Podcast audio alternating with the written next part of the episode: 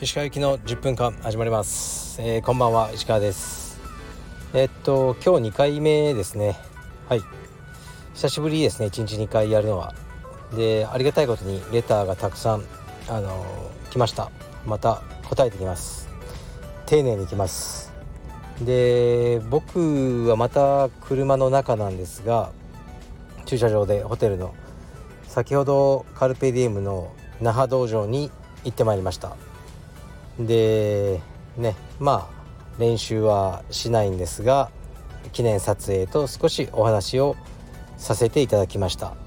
でねわざわざ僕に会うためだけに来てくださった会員さんもおられたりして非常にありがたかったですね。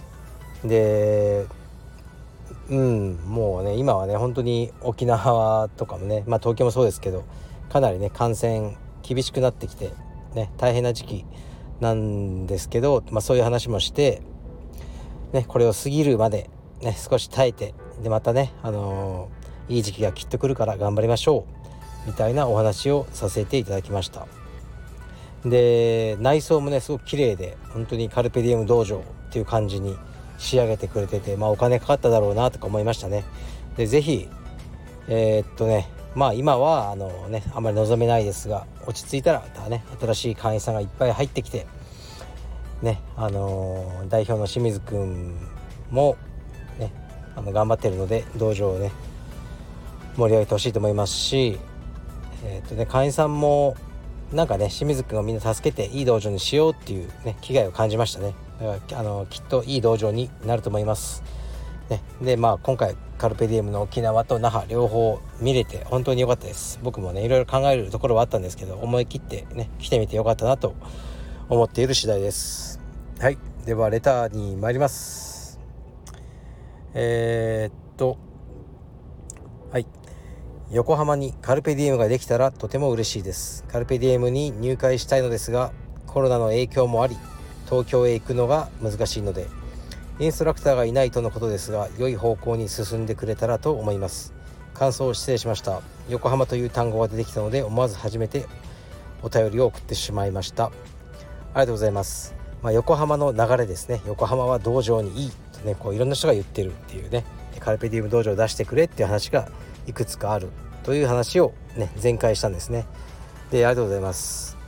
まあ、この話で嬉しいのは多分この方横浜に住んでて横浜にはね道場はあるんですよ。カルペディウム以外の道場はいくつか。だけどカルペディウムがに行きたいんだと言ってくださってることが嬉しいですよね。カルペディウム道場っていうだけじゃねインストラクター誰なのかもわからないしねうんそこで決めてもいいのみたいなのあるかもしれないけど、ね、そういうカルペディウムという名前に価値を感じてくださってる人がいるっていうのが本当に嬉しいですね。例えば僕詳しくないですけどサッカーで。えー、っとなんだろう何がいいかな。何だろう。サッカーの有名なチームってじゃああるじゃないですか。なんだろう。僕は野球にしよう分かんないから巨人とヤクルト。もうそれしか分かんないですね。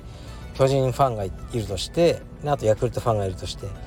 でまあありえないことですけど巨人の選手が全員ねあのトレードでヤあのヤクルトに行って、ね、ヤクルトの今の選手が全員トレードで巨人になった時に巨人ファンの人はどちらを応援するのかなと思うんですけどもう選手はね昨日まで全部ヤクルトにいた人が巨人になっちゃってるわけですよ。で自分が好きだった巨人の選手は全員ヤクルトに行ってる。さあどっちを応援するかっていうとやっぱりね巨人をすると思うんですよ。僕は。うん。あのこの話こういう話はすごく大事で僕は確信を持って巨人を応援することになるんだろうなと思いますね。やっぱりその選手のことがもちろん好きなんですけどねでもやっぱりそのチーム名っていう方が大事なのかなと僕は思いますね。はい、ですからその辺をいろいろ考えながら僕も道場運営をやっていきたいと思ってます。はい次に参ります。えー、石川さんこんにちはいつも楽しく聞いています石川さんはコロナ前とコロナ後で人生観が変わりましたか？はいありがとうございます。いや変わってないですね全く。僕の場合はやっぱ娘の病気のことがあったのでうんまあだんだんこうねやっぱコロナに関しても自分の意見を前より言っていいのかなと思って言っちゃうとうん僕にとってはへなんですよねコロナ自体は。申し訳ないですけど。もしねコロナで私のおばあちゃんは亡くなったんだとかね言われてもそれでもそうですね僕にとっては。生き死にあのね本当にちっちゃい子供の生き死にとかいっぱい見てきたんで病院でね。僕にとってはまあコロナはまあちょっと風邪の強いやつぐらいの感じですね。すいません。まあでも経済的とか自分の仕事に影響がすごくあるのでそこは参ったなと思ってますけどうん。まあ僕の価値観を揺らがすほどではないなという感じですね。でも本当に娘の病気のこととかそれでは価値観すごい変わりましたね。何も怖くなくなったってよく言ってますよね。僕は多分ねもうヤクザの事務所に監禁されてもね、うん、まあ怖いですけどね。娘の病気のことを考えたらもっと怖いですね。だからあのまあ自分で言うのもなんだけど、まあ腹、あの座ってますね。うん。まあねいい理由じゃないですけどねその座った理由が。でもあのそういうのいろいろあって僕はなんだろうな。あの結構いろ自分とか周りを俯瞰して見れるようになってあのでそのメンタリティーっていうのは自分の仕事には役に立ってると思いますね。はい次いきます。ありがとうございます。レター。こうレターが来ることによって答えることによって自分の考えを言葉にすることによってまたねなんか頭の中が整理されるなっていうのを思いますね。えー、っとこれいこうか。石川先生質問をお願いします。今後カルペディエム芦屋への立ち寄りも予定されると思いますがスタイフや岩崎先生の YouTube チャンネルでのコラボ収録は予定されていますか？石川先生と岩崎先生時々辰之助点々収録を楽しみにしています。追伸。陰ながら辰之助さんも応援しています。はいということですね。あ全然予定なかったんですけど一応明日福岡に1回戻りまして車で帰りながら東京に大変ですけど神戸を通っていきます。ですからもうほんとねちゃんと決めなきゃいけないですけど23日ぐらいに神戸あ芦屋を通過するかなってその時にやろうと思ってるんですね。やりますかねこれ。あの僕のスタイフに岩崎をね出して話してみたいですけどうーん YouTube はまあ僕はいいかなと。ね。別に岩崎がなんかやりたけりゃねなんか連動してやってもいいですけどね。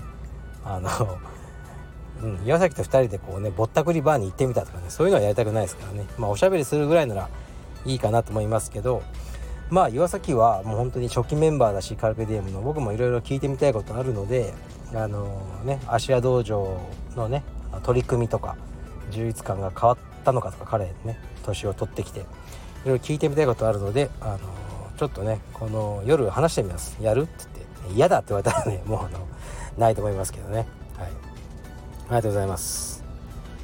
もう一発。もう一発ですね。これは軽めのいくか。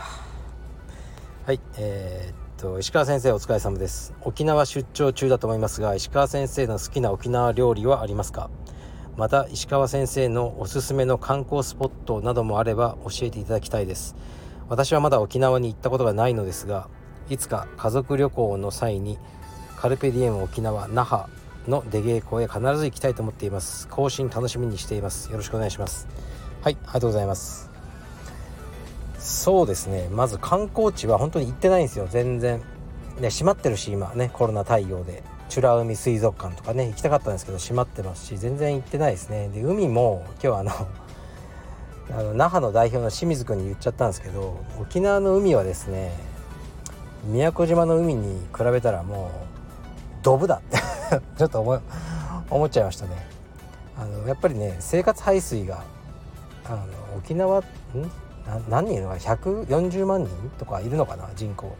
もう大きな町なんでやっぱ生活排水が流れ込みますよねもちろん海に。だから綺麗なわけないですよね。ハワイとかも僕は全然綺麗と思わないかったですね。やっぱり奄美宮古の海はもう抜群に綺麗ですね。やっぱ住んでる人の人口に比例しちゃうので反比例しちゃうので綺麗さは。そういう意味では沖縄の海が綺麗だとかあんまり思わなかったですね。まあ全部見てないだろうって言われたらそれ前なんですけどいくつかね見ては思いましたね。で、えー、料理がですねあんまりこう僕こうあんまり食えないんですよ。初めてのものとか。で全然沖縄の例えばヤギ刺しとかも一生食えないですね。ヤギの刺身とか。あので実はこのホテルから歩いて行けるところにジャッキーステーキってお店があったんですね。で名前は知ってたんですよ。すごく有名でもう行列なんですね。夜行くと。であ行ってみようって言って。で僕まあ肉食ってなかったですね。本当に。半年とか。もっともっと。でも、まあ、いつも言ってるように別にベジタリアンとか言ってねえっつってね。ただ気分で食わなかっただけだ。でもう旅行でねあれ食えないこれ食えないって言ってると周りに迷惑かけるんでじゃあ食うぞってそのステーキを食べたんですよ。そしたらねめちゃくちゃ美味しかったんです。で僕肉食うと胃がもたれるんですよ普通。だから食わないんですけど全然もたれなくて何これうまいなと思ってあの3回か4回行っちゃいましたね。でウルフギャングとか東京のそそういうのより全然うまいですね。でお店の雰囲気が好きなんですよ。なんか店員さんのテンションとか内装とかが素晴らしくてなんかカルチャーも感じるし歴史もあってなんか全部好きであのお店の T シャツまで買っちゃいましたね。だから別に沖縄料理じゃないですけどステーキは。あ沖縄に来たらこのジャッキーステーキはもう毎回食いに行こうと思いました。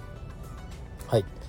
今日はこれぐらいにしておきます。じゃあ息子とお風呂に入りに行きます。失礼します。